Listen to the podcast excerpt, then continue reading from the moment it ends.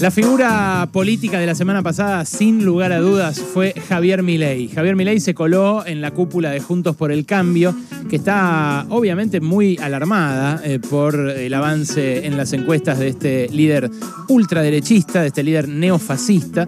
Eh, y bueno, se coló eh, al punto tal de que terminaron hablando de él en vez de hablar de su propia interna, que obviamente está cruzada eh, por su emergente y que, bueno, tiene dos posiciones encontradas, que para peor son posiciones encontradas eh, que no eh, se dividen por fuerzas, porque hay gente, por ejemplo, dentro de Juntos por el Cambio, que quiere abrirle las puertas a Milei eh, de su partido, como Patricia Bullrich o como el propio Macri, y hay otra gente que está muy en contra de hacerlo, como Horacio Rodríguez Larreta pero que a su vez se corre de su eje porque se da cuenta de que está perdiendo votos a manos suyas.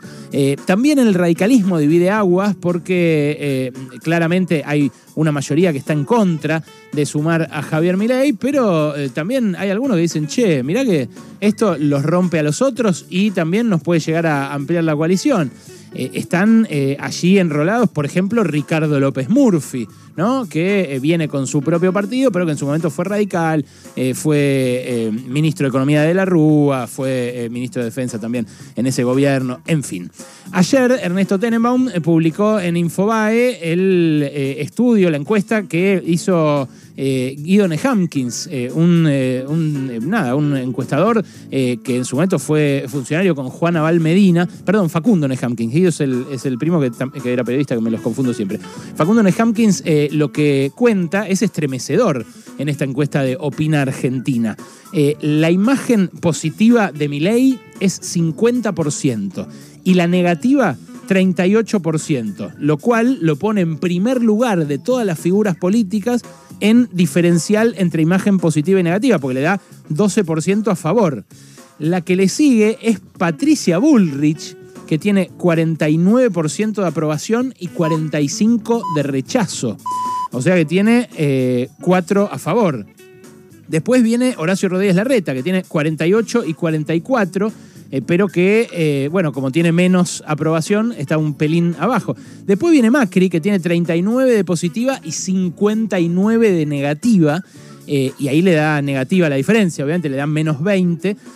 pero si vos mirás los del oficialismo, en esta encuesta, repito, hecha por un hombre que se define progresista, que fue funcionario de Juana Val Medina, Cristina tiene 27 de positiva y 71 de negativa. 71 de negativa mucha de la cual está nutrida por albertistas, porque hay un montón de gente, empresarios con los que yo trato, por ejemplo, que votaron a Alberto Fernández, que se arruinaron con Macri, que sufrieron muchísimo esa política económica eh, liberal que, por ejemplo, hizo que rajen a uno de cada diez empleados de la industria, uno de cada diez obreros industriales perdió su trabajo durante la gestión de Macri. Bueno, muchos de esos industriales votaron a Alberto diciendo salgamos de acá como podamos, y después se encontraron con este engendro político en el cual eh, identifican a Cristina como la que lo está eh, todo el tiempo eh, serruchando, echando, esmerilando a Alberto Fernández. Alberto Fernández a su vez tiene una aceptación del 29% y un rechazo casi tan alto como el de Cristina. 68%. Y después viene eh, Kisilov, que tiene 29 de aceptación, igual que eh, Alberto, y que tiene em, un poco menos de rechazo.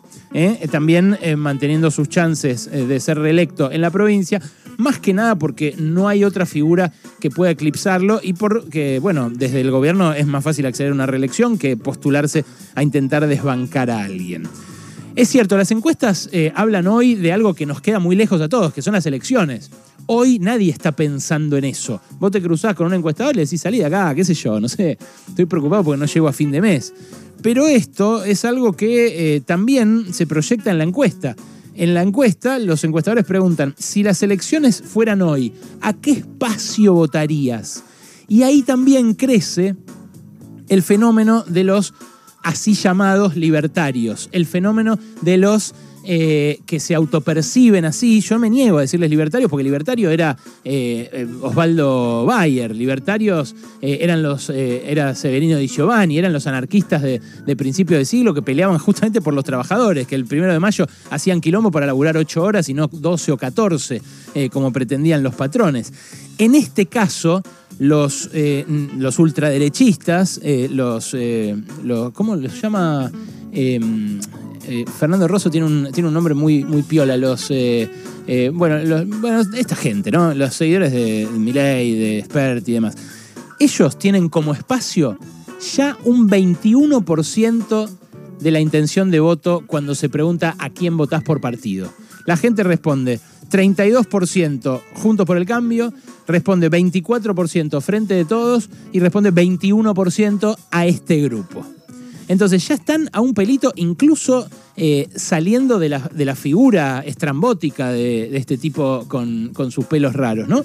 Ya están eh, anclándose en un sector de la sociedad. Y ahí aparece la, la gran pregunta de por qué, ¿no? Bueno, encarnan la bronca.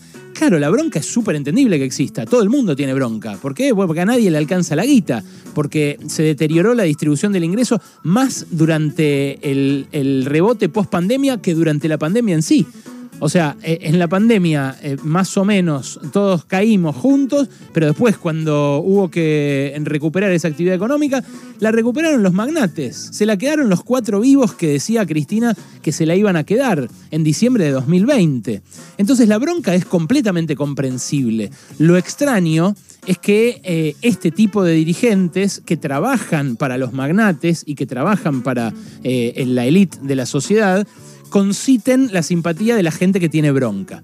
Y ahí es donde aparecen sus formas, ahí es donde aparece la bravuconada y ahí es donde eh, aparece aquello de el medio es el mensaje. Como dice Gastón Garriga, un amigo comunicólogo, eh, que, bueno, eh, justamente hace énfasis en cómo gritan, en cómo vociferan, en cómo intentan tapar al otro, porque eso, más que el contenido, eso es lo que genera identificación con el que tiene bronca. Yo quiero que alguien grite, dice un montón de gente. Entonces, ese está gritando. Y bueno, voy con ese. Los otros ya me prometieron un montón de cosas que no me cumplieron. Pasó con Macri, pasó con el peronismo y la verdad terminé peor las dos veces, dice un montón de gente. Bueno, de esa eh, conclusión se agarra el kirchnerismo para decir yo me despego de este gobierno.